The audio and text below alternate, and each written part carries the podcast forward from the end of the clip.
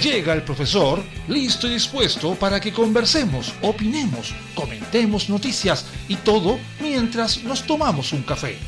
Súmate a esta tertulia con aroma. Comienza Cafeitarse en la mañana con Eduardo Flores en la radio de los monos. Buenos días. Ah, ya empezamos mal, ya empezamos mal. A ver, bajar retorno, subir acá. Muy bien. Fiscalía detiene a nueve narcos. ¿Cómo es eso? De Van de que traficaban marihuana. Oh, mira, de importación. Mm. O sea, con esto no te da la pálida, sino que quedas amarillo. Qué terrible. Qué terrible. ¿Por qué pasan esas cosas acá? Por cierto, un cafecito. Nueve ciudadanos chinos ligados a la mafia Ban de Poyang, que operaban en Chile traficando marihuana, fueron detenidos en la madrugada del sábado a raíz de una investigación a cargo de la Unidad de Delitos de Alta Complejidad y Crimen Organizado de la Fiscalía Regional Sur, la cual se inició a principios del 2020. Los sujetos fueron aprendidos junto a tres chilenos por la Brigada Antinarcóticos con 1.620 plantas de marihuana, 36 sacos y 15 bolsas en un galpón ubicado en la comuna de Macul. Al mismo tiempo, la PDI allanó 23 domicilios de distintas comunas de Santiago, donde se incautaron drogas, armas y más de 340 millones en billetes. Oye, 340 millones. De acuerdo a la información recabada por los medios, el perseguidor a cargo del caso Jans Escobar logró la detención de los líderes de la peligrosa organización que opera en Europa y cuyo giro criminal es la venta de cannabis, tráfico y trata de personas, como también de la explotación sexual y laboral. La misma fórmula usada en el viejo continente aplicaban en suelo nacional. Dentro de las diligencias realizadas por la Policía Civil, fue allanado un karaoke llamado KTB en la comuna de Recoleta, donde cayeron dos cabecillas de la red criminal. En el lugar se desarrollaba trabajo sexual y venta de drogas. A todos los imputados se les amplió la detención hasta el día miércoles de esta semana, cuando serán formalizados ante el decimoquinto juzgado de garantía de Santiago. Esta es la primera vez que se detecta miembros del crimen organizado chino operando en el país, lo cual se suma a los carteles mexicanos de Jalisco, Nueva Generación y Sinaloa, que usaron Iquique como centro de operaciones en el 2019 y 2020, respectivamente. A ellos se agrega el colombiano cartel del Golfo, que ha extendido sus tentáculos en el país. Pero, como lo establece el último informe del Observatorio del Narcotráfico, que lanzó la semana pasada la Fiscalía Nacional. Uh, el grupo delictivo que opera en Chile tiene un alto grado de compartimentación y al igual que en Europa actúa como células independientes unas de otras. Uno de los países del viejo continente donde Bank of Young ha instalado su negocio criminal es España. En abril pasado fueron detenidos en Cataluña 65 integrantes de la red dedicados al mismo rubro que en Chile. En febrero de la misma anualidad, tanto cayeron con una operación de la Guardia Civil otros 38 narcos chinos en distintas ciudades ibéricas donde se decomisaron bienes de alto valor y miles de euros. Ambas investigaciones se dedicaban también al lavado de dinero. Los envíos de marihuana incluían Italia, el Reino Unido, Francia, Alemania y los Países Bajos. También tenían presencia en Argentina. La indagatoria comenzó con una escucha a principios del 2020 cuando se descubrió que un narcotraficante de La Pintana mantenía contactos telefónicos con un sujeto de nacionalidad china que hablaba español. En la conversación no solo hablaban de negocios con marihuana, sino también la importación de una máquina prensadora para fabricar drogas de diseño.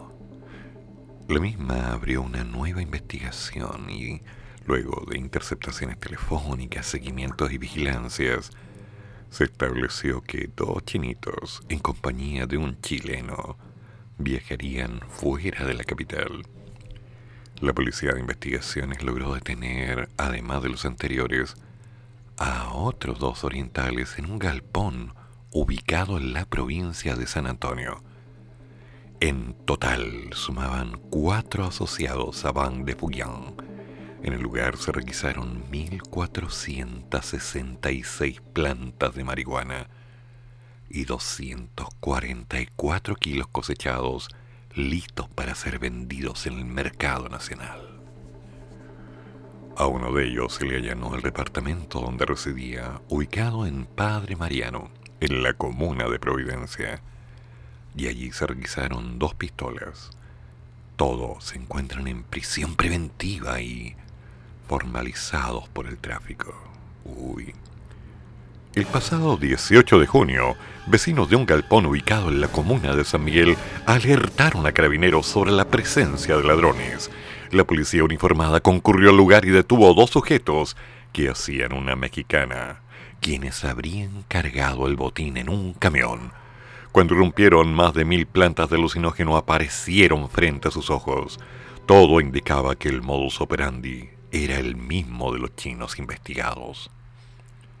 La Fiscalía Sur agrupó el caso a la Indagatoria Central de Ban de Fuyang y continuaron las escuchas y seguimientos que entregaron resultados positivos porque la madrugada del sábado 11 de septiembre se allanó el galpón en Macul que derivó en nueve detenidos de origen oriental. La investigación ha sido altamente compleja reconocer las fuentes consultadas por los medios, principalmente porque los narcos aludidos se comunicaban en un idioma que solo se habla en la zona de Fujian. Oh, Para traducir las escuchas, la Fiscalía Sur debió contactar a sus pares españoles que cuentan con especialistas en la misma materia. La conversación es carísima, según la fuente, por lo que tanto el Ministerio Público como Interpol debieron aportar capital. Mira tú, ¿ah? la conversión es cara. Qué impresionante. Y uno que pasó cuatro años estudiando chino y no lo llaman. Pero bueno. Así es.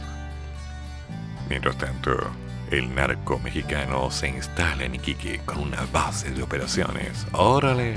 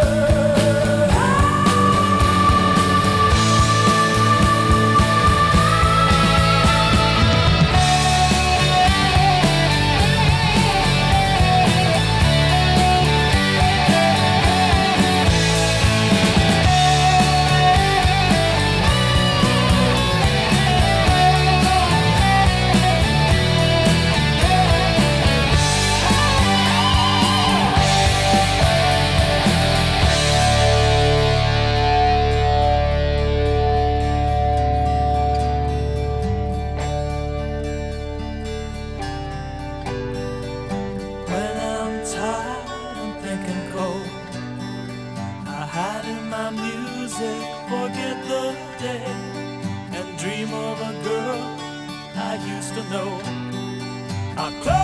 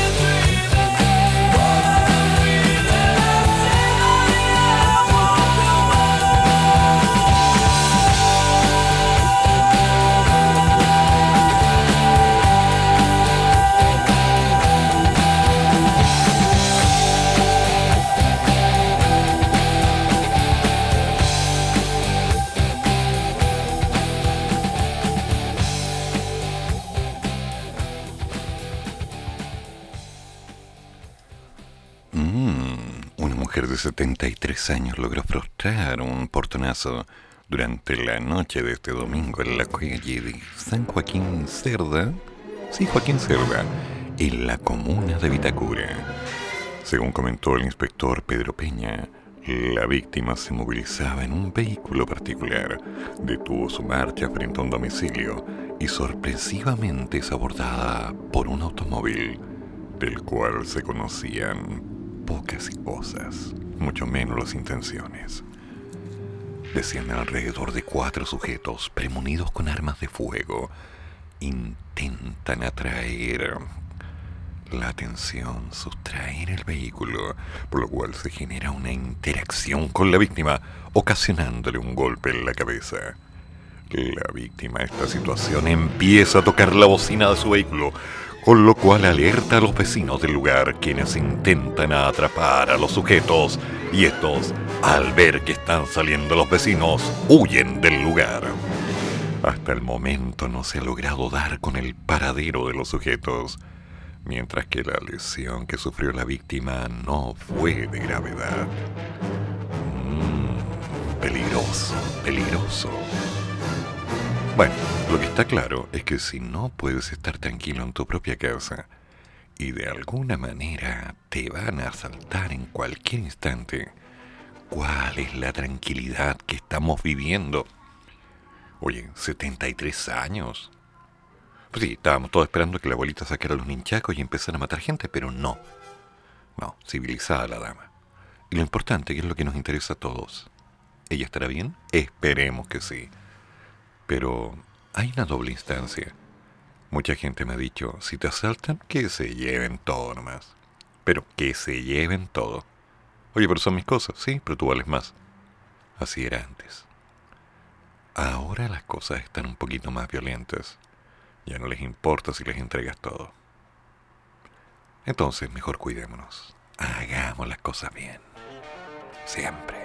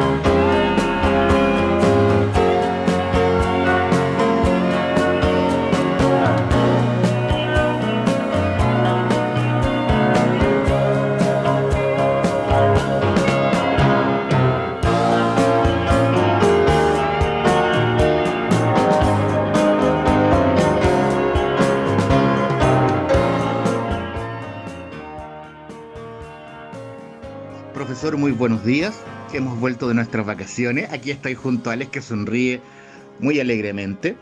Eh, en primer lugar, gracias a todas las personas que preguntaron por el resfriado del mono. Fue una pequeña faringitis, pero ya está bien. Sí estuvo un poquito enfermito. Hola Alex, ¿cómo estás? Ay, sí, está por fin hablar con usted. Gracias a todas las personas que, que preguntaron a través de ti. Gracias a ti por preocuparte por nosotros. Con respecto a los chinos que venden marihuana, son chilos malos, ¿cierto? Sí, ya profesor, eso es un saludo corto, y hay mucho trabajo, ya volvimos, así que aquí estamos con Alex, que ya hizo su primer destrozo en casa, ya una lámpara rota lleva su nombre, pero son partes del crecimiento.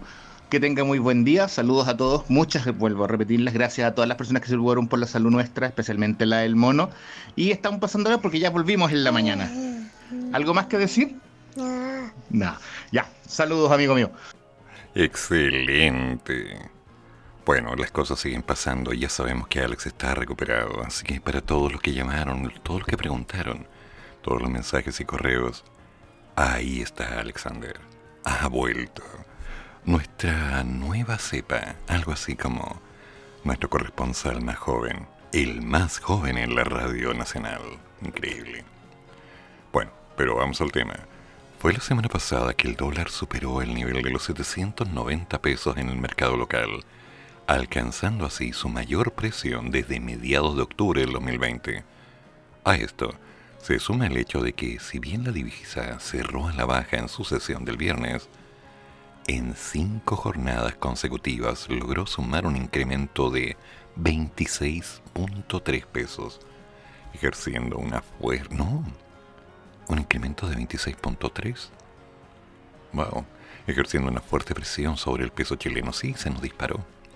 Como si fuera poco, todo ello ocurre pese al buen momento que vive el cobre, principal producto de exportación del país, que una vez más recuperó el nivel de los 34, no, de los 4.3 dólares la libra en la bolsa de metales en Londres.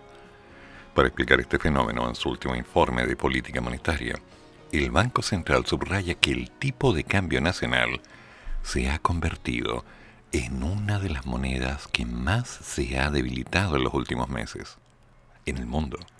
Ello contrasta visiblemente con el hecho de que habitualmente episodios de mayor crecimiento económico y elevados precios del cobre se han asociado con una apreciación de la moneda.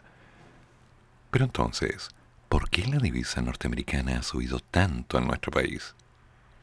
A juicio de Benjamín Castillo, estratega de mercado de la empresa de inversiones XTB Latam. Ah, bueno. Ay, ay, Los que han escuchado el programa saben que no son santos de mi devoción. Los factores externos han realizado pocos cambios para el billete verde, ya que hemos tenido un dólar index en alza durante esta semana además de un cobre en alza, por lo que ambos factores son contraproducentes. Sin embargo, el analista apuntó que el dólar ha tenido alzas significativas y esto responde al ámbito local. Existe mucho nerviosismo por el cuarto retiro desde las administradoras de fondos de pensiones y también bastante inestabilidad política. Estos argumentos provocan una pérdida de valor para el tipo de cambio local y por lo tanto el dólar tiene alzas significativas acercándose muy rápidamente a la zona de los 800 pesos. Consultado con lo mismo, el director del Centro de Estudios de Economía y Negocios de la Universidad del Desarrollo, Cristian Echeverría, señaló, lo que está impulsando nuestro tipo de cambio es la incertidumbre social, política e institucional. Eso se sabe. Tras ello mencionó que con el precio del cobre que tenemos, correspondería un tipo de cambio de unos 150 pesos más abajo de lo que está, para hacerse una idea del desalineamiento de la economía y de lo que debería ser su equilibrio.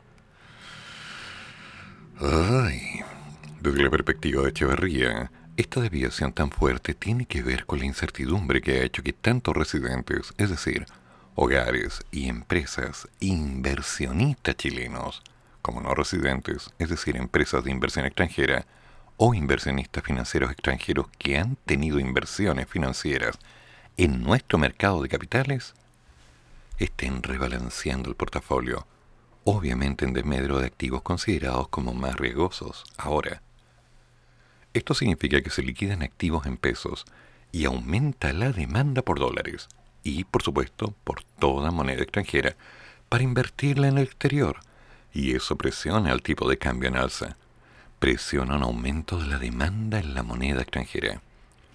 Vale mencionar que el alto valor del dólar, tanto en el plano mundial como local, también repercute en los costos de vida y por lo tanto en los índices inflacionarios.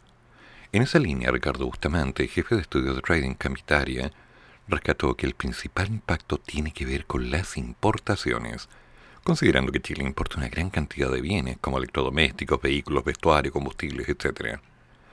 Al tener un dólar más apreciado, el importador debe pagar más dinero en pesos por el impacto cambiario, lo que implica que se debe traspasar ese mayor costo al precio final, generando una inflación. De hecho, Castillo señaló en varios medios que más de un 60% de la canasta familiar básica es importada. Al tener un mayor valor del dólar, nos presiona una inflación más alta. Esto también podría presionar al Banco Central a tomar medidas aún más fuertes, subiendo las tasas de interés durante este año para así controlar la inflación. En ese sentido, otro factor que a juicio de los expertos entra en el escenario actual y tiene un porcentaje de contribución en las altas presiones inflacionarias dice relación con el debate que se está llevando a cabo en el Congreso en torno a las propuestas que buscan, por cuanta vez, permitir un giro, un giro de los fondos previsionales. Ello dado a que la medida podría repercutir negativamente en la valorización del peso chileno y de paso, incluso impulsar más al dólar. Ya en el Instituto Nacional de Estadística se advirtió en su último informe que el índice de precios al consumidor de agosto anotó un incremento mensual del 0,4, acumulando un 3,2% en lo que va del año y un 4,8% en 12 meses, siendo esta la mayor cifra de inflación anual desde enero del 2016. Esto se va a poner difícil. En esa línea, los expertos que participaron en la última encuesta de expectativas económicas estiman que la inflación termine el año arrojando un avance anual del 5,1 por encima del 4,1% previsto en el sondeo anterior, predicción que a su vez se acerca a la estimación que dio a conocer el Banco Central en su IPOM pasado, que fue de un 5.7% a diciembre. Según Michel Labe, economista jefe del Dominus Capital, esto quiere decir que en este sector el ente que está rigiendo está viendo que la inflación en diciembre del 2021 va a ser de un 5,7. Esto es sin considerar un retiro adicional, pero sí considerando los ingresos familiares de emergencia que ya había ofrecido el gobierno para los meses de octubre y noviembre. Sí, adicionar a la presión que ya están generando estos IFES, o sea, el exceso de dinero que va a demandar y generar demandas de bienes. Tú, además, haces el cuarto retiro y por lo tanto va a haber más dinero en el mercado. Y agregó que a raíz de esto la gente va a tener más ingreso disponible y teniendo más ingreso, su disposición a gastar ese dinero es más alta y por lo tanto si ya teníamos una presión de precios que nos estaba indicando que la inflación podría llegar a un 5,7, con esto al retiro, la inflación podría superar el 6%. Esto provocaría que la moneda chilena se devalúe más o se deprecie más. Y como se deprecia, obviamente sube el dólar. Igualmente, de la XTB Latam, Castillo resaltó que el impacto sería alcista debido a que se deprecia el valor del peso chileno al existir mucha mayor liquidez. En segunda instancia, visto desde el aspecto técnico, se consideraría una decisión populista más que una decisión técnica. Esto llevaría al dólar a alzarse a la zona de los 800 y superar ese nivel siguiente para llegar tal vez, tal vez, hasta 820 pesos. En esa línea, en el marco de la reunión que se llevó a cabo el viernes pasado, el Consejo de Estabilidad Financiera, presidido por el Ministerio de Hacienda, analizó cómo con un cuarto retiro se impactaría la economía nacional y plantea que la mayor incertidumbre podría generar una depreciación de la moneda, lo que, junto al mayor consumo, presionaría el alza de los precios. Todo esto dado que la liquidación acelerada de inversiones en instrumentos financieros en Chile y en el mundo está impactando en los precios de dichos instrumentos en el mercado laboral y en el tipo de cambio. Junto con lo anterior, el CEF, Centro de Estabilidad Financiera, indica que este tipo de acciones generan una mayor incertidumbre en el mercado financiero, especialmente por las expectativas de repeticiones futuras en la medida. Con todo, también resaltan que ello provocaría una reducción del ahorro doméstico y la profundidad del mercado de capitales, con efectos negativos de largo plazo en la inversión, el costo de financiamiento y la capacidad de crecimiento de la economía. De cara a fin de año, Bustamante asegura que es probable que sigamos viendo un dólar más apreciado. Esto, por un lado, porque a nivel internacional la Reserva Federal debiera comenzar este año el retiro de estímulos. Esta menor cantidad de dólares que entrarían en circulación apoyarían a un menor exceso de oferta, teniendo un impacto alcista en la moneda norteamericana. Mientras que en el plano nacional, las elecciones presidenciales y las dudas con la convención constituyente podrían seguir generando incertidumbre en los inversionistas situación que apoyaría salidas de flujos o menor ingreso de estos en los próximos meses, generando por lo mismo un factor alcista adicional.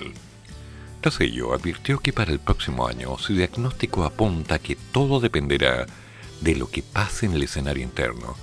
Si se genera un incremento de riesgo, el país, por situaciones sociales o políticas, debiera surgir y seguir teniendo un cambio cada vez con un dólar más apreciado, especialmente si consideramos que la Fed de Estados Unidos debiera estar en un proceso de retiro de estímulos el 2022 y preparando al mercado para comenzar a subir su tasa de interés.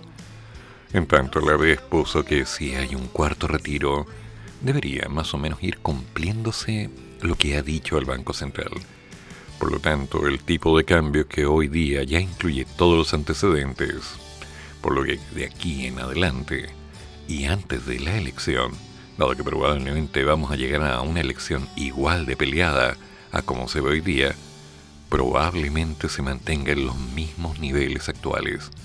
Con todo, recalcó que hay dos factores que son básicos, que están incluyendo sobre los precios.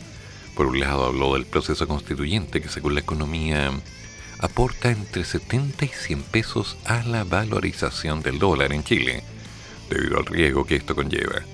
Y a ello se suma la posibilidad de que se concrete un cuarto retiro, lo que podría llevar a alcanzar un tipo de cambio aún más alto, en palabras de la B.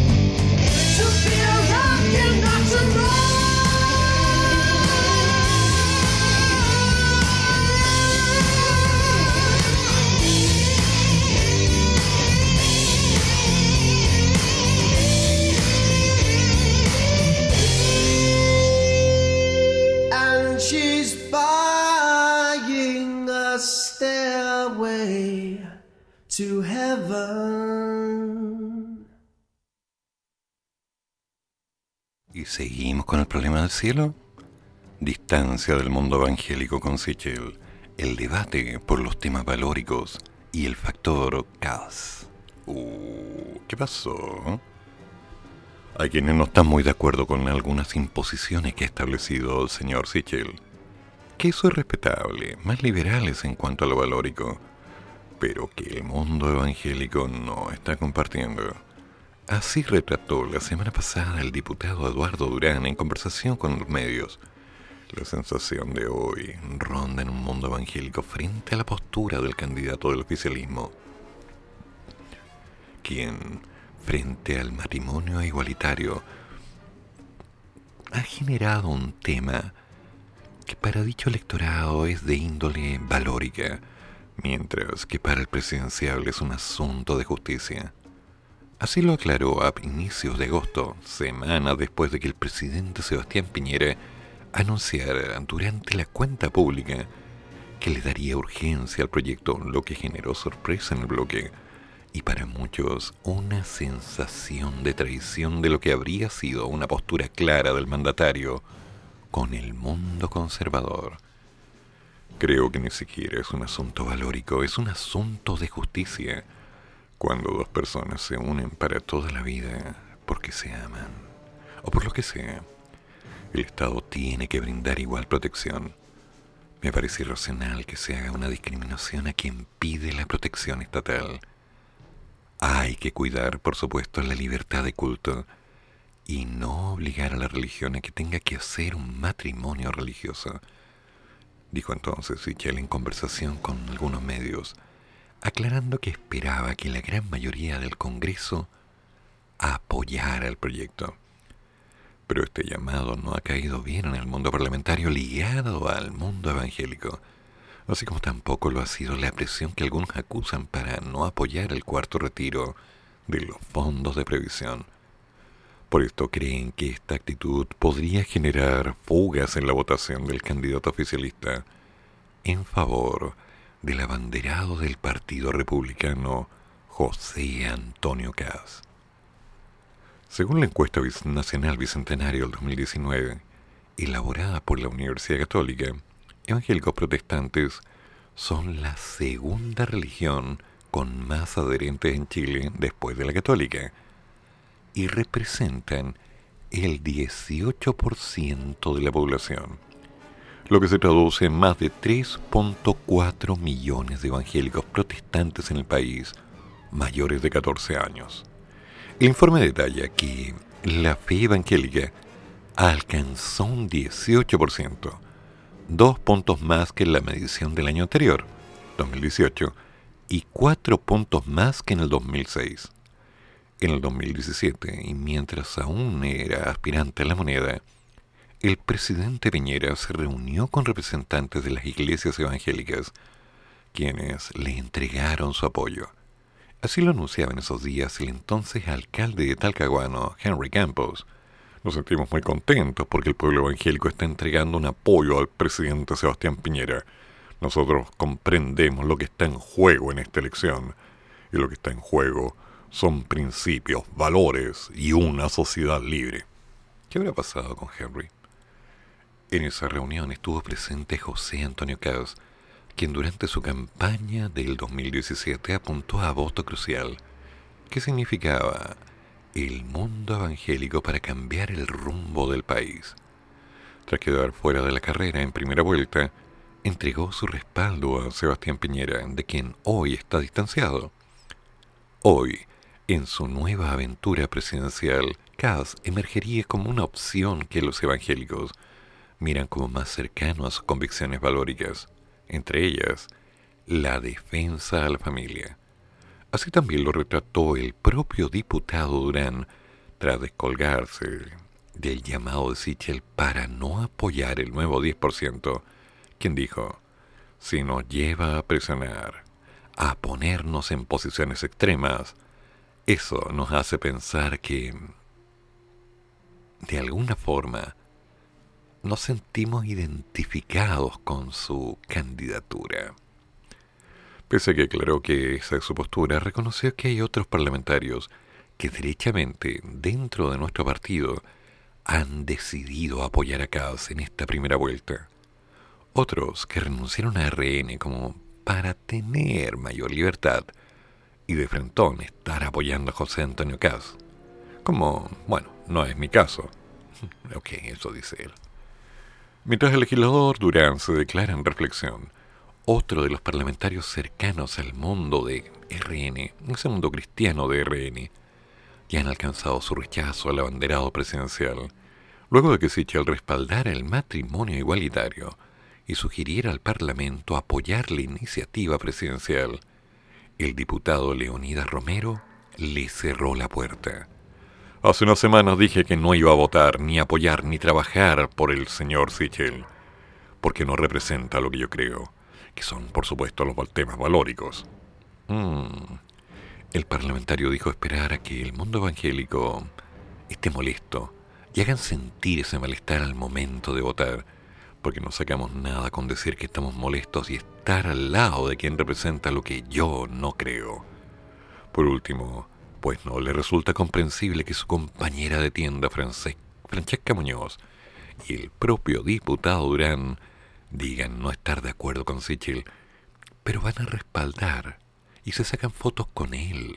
Oh, son amiguis. Los dichos molestaron a la legisladora, quien aclaró a distintos medios que eso es mentira. Yo no me he sacado fotos con el candidato. En los temas valóricos no estoy de acuerdo con Sichel. Y no me voy a sacar una foto con él. Agrego que, de todas formas, el abanderado tampoco está buscando nuestros apoyos ¿Por qué andas diciendo que no va a apoyar a quienes voten de una forma u otra? Pero vuelvo a insistir, insisto y volveré a insistirlo, decirlo, decirlo una vez más diciendo, yo no voy a apoyar al candidato. Quien no estuvo de acuerdo con la tesis del diputado Durán por la posible fuga de votos desde el mundo cristiano fue el diputado Miguel Mellado. Conozco bastante bien al pueblo angélico, pero creo que no son un regimiento que voten alineados sobre algo. A su juicio, se trata más bien de un tema individual donde cada persona votará de acuerdo a lo que ese candidato le inspira, y no solo por un tema de fe, sino de propuestas. Romero respondió que en efecto no somos un regimiento ni recibimos órdenes de alguien, pero si somos cristianos, creemos en el Dios de la vida y pensamos que el matrimonio es entre un hombre y una mujer, pero que el tema pasa por ser consecuentes a diferencia de algunos que no respetan sus creencias. Mm, andamos sensibles, andamos sensibles. Pese a las declaraciones cruzadas entre los parlamentarios cristianos y el ánimo dentro de Renovación Nacional, pese a los descuelgues y críticas, hoy día se habla de seguir apoyando al abanderado oficialista. Esto pese a que desde la bancada cristiana aún no logran un espacio en la agenda del candidato para hablar de los temas valóricos que les preocupan.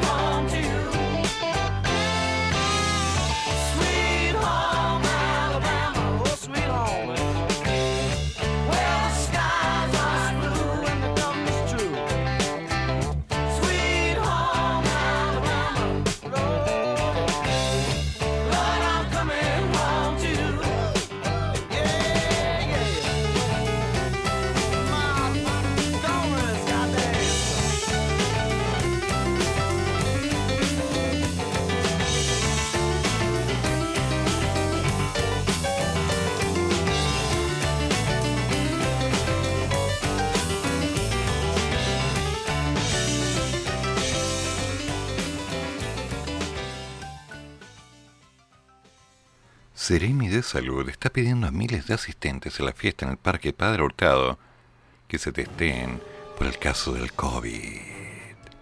La Seremi de Salud de la región metropolitana emitió un comunicado dirigido a quienes asistieron a una masiva fiesta en el Parque Padre Hurtado de la Reina y que puedan llegar a sentir síntomas del COVID.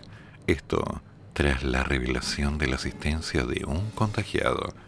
El evento convocado en las redes sociales bajo el nombre de Interfonda tuvo lugar el viernes, donde alrededor de 10.000 jóvenes llegaron al recinto, saltando incluso las rejas perimetrales y sobrepasando ampliamente el aforo permitido.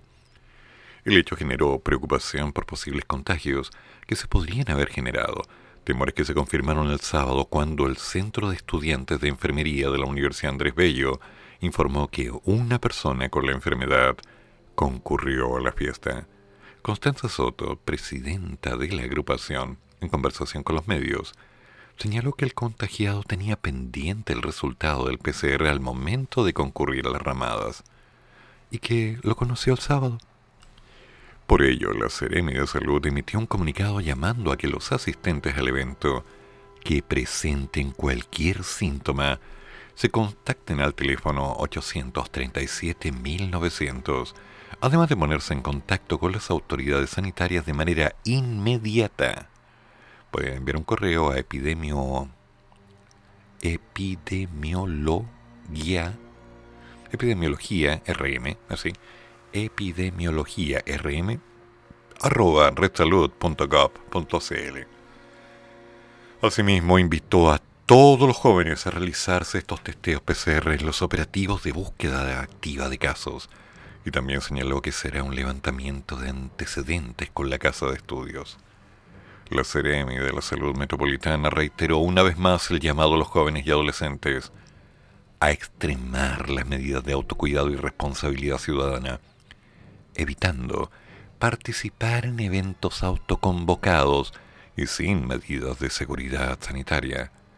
Este tipo de actividades no solo ponen en riesgo la salud de los involucrados, sino que también la de su familia, de sus seres queridos y de todos los habitantes de la región. Finalmente, el alcalde de la Reina, José Manuel Palacios, informó que solicitará que se tomen medidas en el Parque Padre Hurtado para evitar que se repita esta situación exigiendo inscripción previa para ingresar al recinto durante las fiestas patrias. Y bueno, y que se prohíba el consumo de alcohol. Por cierto, hay unos cuantos videos dando vueltas en la red donde se ve cientos de personas sin mascarilla, extremadamente unos pegados a otros, bailando, pasándolo muy bien, en plena pandemia. Eso nos deja muy claro cuál es el comportamiento o mirada de algunos sobre lo que podría ser preocupante dentro del medio. Pero, ya me lo ha dicho más de una persona, las funciones de utilidad son individuales. Lo que para algunos no es correcto, para otros es algo que está bien. Bueno, veremos qué pasa después del 18 y veamos cómo van cambiando las tasas de contagio. Mientras tanto, a cuidarse.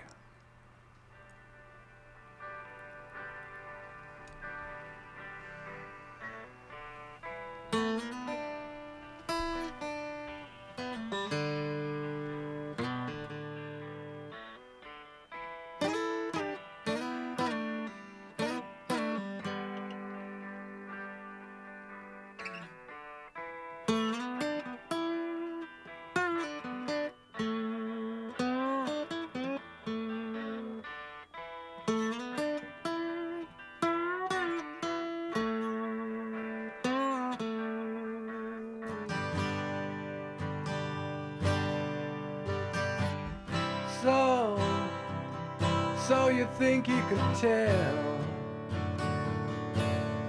heaven from hell, blue skies from pain? Can you tell a green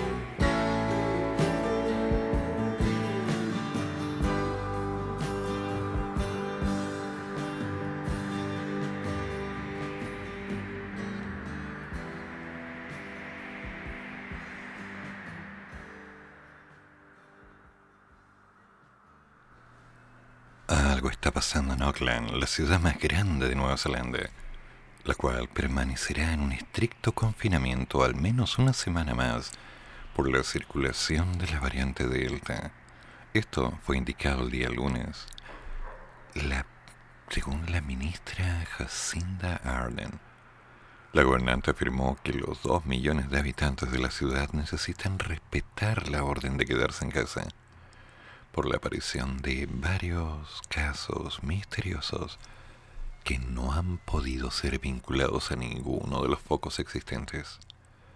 Estos casos misteriosos aún continúan apareciendo y el hecho de que los hallemos a través de controles y testeos en la comunidad, en lugar de a través del rastreo de casos de contacto, es lo que nos preocupa. Nueva Zelanda impuso un confinamiento nacional el 17 de agosto, cuando se descubrió el primer caso de la variante Delta recorriendo las calles de la ciudad.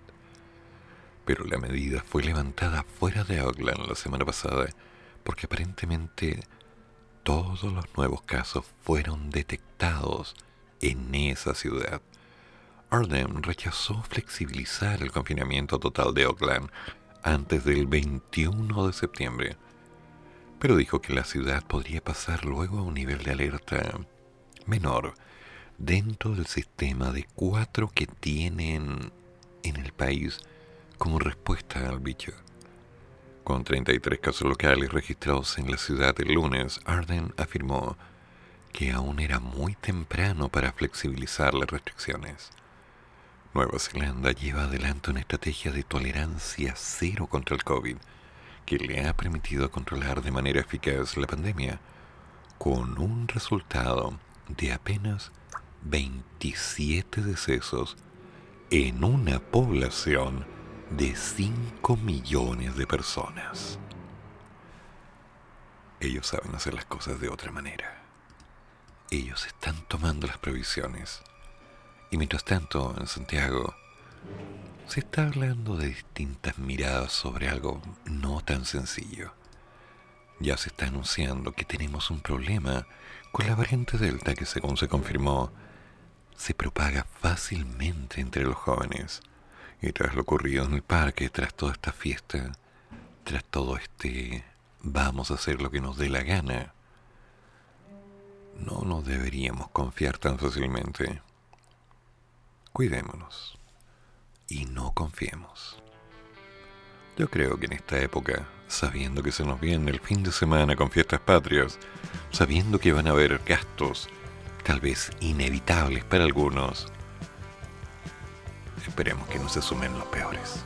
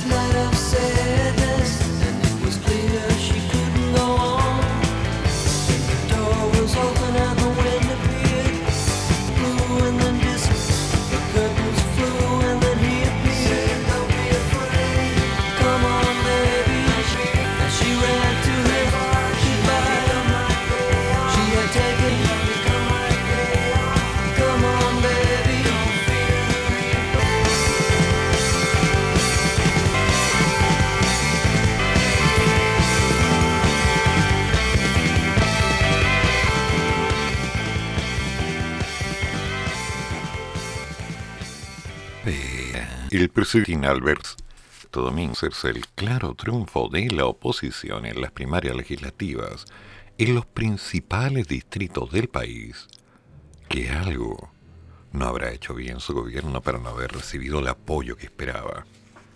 Evidentemente algo no hemos hecho bien, para que la gente no nos acompañe como esperábamos que nos acompañara. Y todos los que estamos aquí escuchando el veredicto de la gente con respeto y mucha atención. Mm. Con el 90.07% de las urnas escrutadas en la provincia de Buenos Aires, principal distrito electoral del país y bastión del peronismo, la lista de precandidatos a diputados que encabeza Victoria Tolosa Paz, única que postuló la coalición del gobierno, cosechó un 33,5% de los votos, superada por las dos presentadas por Juntos, la principal formación opositora, que aglutinaron el 38,2%.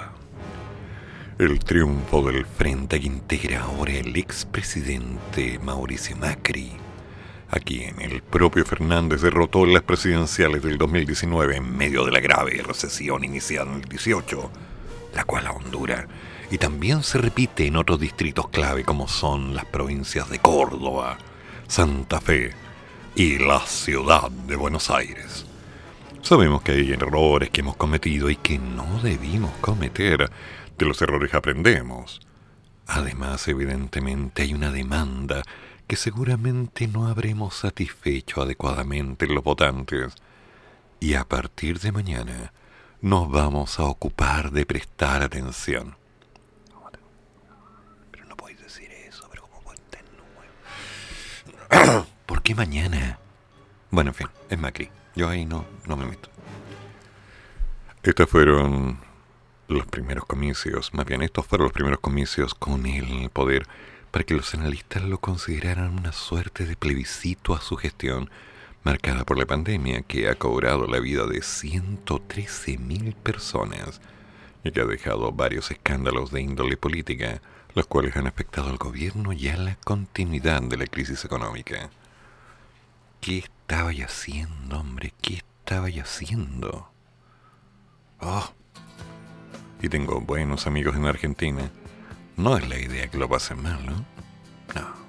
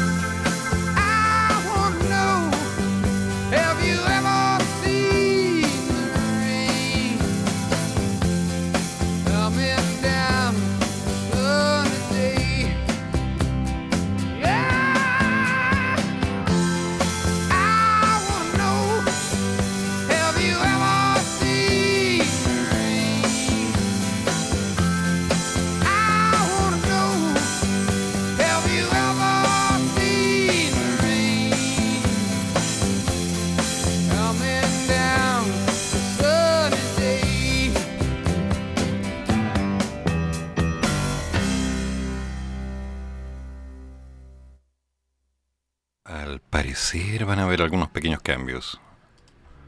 El ministro de Salud, Enrique París, aseguró que a partir de octubre se levantará una serie de restricciones a nivel fronterizo en el marco de la baja de los nuevos casos del COVID durante el último mes. En conversación con Estado Nacional de TVN, el ministro planteó que a partir de octubre vamos a tener cambios en el control de la frontera y se van a abrir otros aeropuertos que son internacionales. Por ejemplo, podría abrirse Antofagasta, Concepción, que son internacionales, y probablemente se van a abrir más pasos fronterizos también. En las cifras actuales, nosotros pensamos que no va a ser necesario prolongar el estado de excepción constitucional. Sí, dijo nosotros. Junto a esto, la autoridad añadió que también es posible que se lleven a cabo modificaciones en la regulación de las cuarentenas obligatorias para los viajeros que llegan al país. Con una disminución de los actuales siete días, ¿no había quedado en cinco? Y el Comité Asesor de Expertos del Ministerio de Salud ha aconsejado bajar a cinco días. Probablemente también van a coincidir con octubre. O sea, si ya estamos bien, está todo pasando, quedémonos tranquilos, aquí no ha pasado nada, siga con su vida. Ya, me queda claro.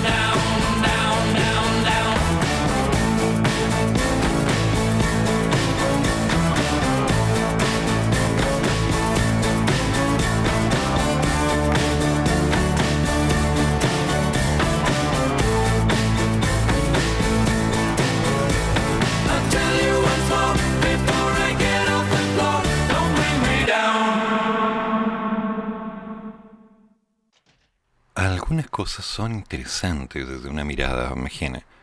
Se quieren abrir las fronteras en octubre. Estamos pensando en todos los procesos de cambio. ¿Y ahora? Y ahora me atrevo a leer esta noticia. Pese a la exitosa campaña de vacunación, aún hay comunas que no llegan al 50% de su población objetivo con esquema completo. A la fecha, Chile está llevando a cabo una campaña de vacunación que es destacada no solo en territorio nacional. Los registros muestran que el 87.08% de la población objetivo tiene su esquema completo, es decir, 13.236.384 personas. Sin embargo, hay algunas comunas retrasadas, y por mucho. De hecho, hay dos zonas del país que ni siquiera han llegado al 50% de la población. La peor de todas es Colchane, en la región de Tarapacá. De 1.259 personas que debieron estar con el esquema completo, solo lo están 484, el 38.44% de la población.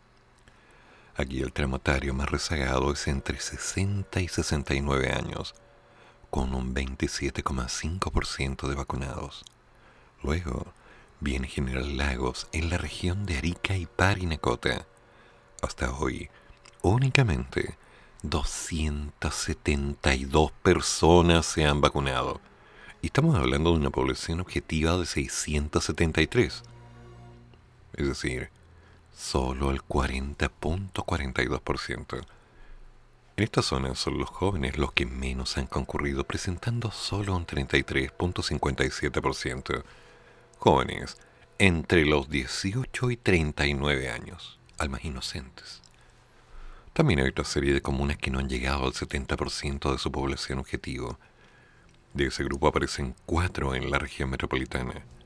Tenemos Isla de Pascua, el Maule, el Alto Biobío, Estación Central con un 67,2%, Independencia con un 67,27%, Santiago como región metropolitana con un 67,46% y La Pintana con un 69,34%. En cuanto a la dosis de refuerzo, que ya son 2.379.688 personas las que ya la han recibido, hay comunas que realmente están muy atrasadas. General Lago vuelve a aparecer entre las peores, con solo 5 personas que la han recibido. Luego aparece Oyagüe en Antofagasta con 27, Timauquel con 29, Torquel con 31, Colchane con 39, Huaytecas con 48 y O'Higgins con 63 en Aysén. Ay, gente porfiada, pero está bien. Cada cual tiene derecho a hacer uso de su derecho. Mal que mal, desde esta semana, desde el 13 de septiembre, el Ministerio de Salud dará el vamos a la vacunación anti-COVID de niños y adolescentes desde los 6 años, aunque inicialmente para aquellos con comorbilidades. La medida es posible luego de que la semana pasada el Instituto de Salud Pública autorizó el uso de emergencia de la vacuna Sinovac, Coronavac, para menores desde los 6 años. Pues hasta entonces, en Chile, solo estaba aprobada la fórmula de Pfizer para adolescentes desde los 12 este lunes será el turno de los niños de 10 y 11 años que presenten comorbilidades específicas. Aquellos de entre 8 y 9 años podrán ir a inocularse el martes y los pequeños entre 6 y 7 años el miércoles. El jueves se abrirá una ventana para los niños con comorbilidades de 6 a 11 años. También se reactivará la vacunación de adolescentes sin comorbilidades. Lunes y martes se destinarán a aquellos que tengan entre 14 y 15 años y el miércoles y jueves para los de 14 a 17. Asimismo, toda la semana podrá asistir para la segunda dosis la población vacunada con Coronavac, AstraZeneca y Pfizer hasta el 22 de agosto, con al menos 28 días desde la primera dosis. Además, habrá primera dosis para los rezagados desde los 18 años con Coronavac, Cancino o AstraZeneca y vacunación a mujeres embarazadas a partir de las 16 semanas de edad gestacional, quienes deberán presentar un formulario. La presidenta de la rama de infectología de la Sociedad Chilena de Pediatría, Suchipe, Leonor Cofré, en conversación con los medios recalcó la importancia de la vacunación en menores de 18 y que por el momento epidemiológico que estamos viviendo y que ha habido una clara disminución de los casos y que tenemos vacunada a la población adulta y población objetivo en un porcentaje importante, entonces va quedando la población infantil que pueda quedar como vehículo de transmisión del virus, explicando que la seguridad de esta fórmula está en que ya fue una decisión que fue tomada por la comisión de expertos del ISP y por asesores externos, tratando de obtener la mejor evidencia posible. Y lo que sabemos es que esta vacuna específicamente, que es una vacuna que se llama inactiva, es una vacuna que hasta el momento, de acuerdo a los datos publicados por el laboratorio, con experiencia en 40 millones de dosis, es bastante segura. Además advirtió que en niños la infección por lo general es leve, incluso asintomática, pero hay niños que son los que tienen mayor factor de riesgo y son por ello que debemos preocuparnos, porque las infecciones más graves, neumonía, incluso con cuadros de unidades de cuidados intensivos, implican que ésta se convierta en la población de riesgo. Hay que cuidarse. Sabemos que estamos en periodo de cambio, sabemos que las cosas no han pasado, sabemos que aún queda mucho por hacer, y mientras tanto, es mejor ir estando pendiente. He conversado con algunos niños últimamente y varios me dicen que, bueno, volvieron al colegio para tener vacaciones, pero con restricciones. Tienen que estar a dos metros uno de cada uno. Tras cada clase se deben cambiar la mascarilla. Que no pueden jugar con sus compañeros en el colegio. Que algunos están en actividades simplemente porque, bueno, corresponde al calendario vacaciones de septiembre, han vuelto al colegio para tener vacaciones. ¿Quién me explica eso? Y por otro lado, seamos también sinceros, esto no se ha acabado. Este tema va a seguir durante bastante tiempo, así que, damas y caballeros, ustedes dirán si estoy equivocado, pero no es momento de decir que nos podemos relajar. Hay algo que me huele mal. Hay algo que me huele muy mal. Y lo mejor es ser claramente cuidadoso. Muy cuidadoso. Se abren las fronteras en octubre. Menos días de cuarentena. ¿No sienten un aroma extraño en el aire? ¿Sí? ¿Qué será? ¿Qué es olor? Ah, miedo. Uy.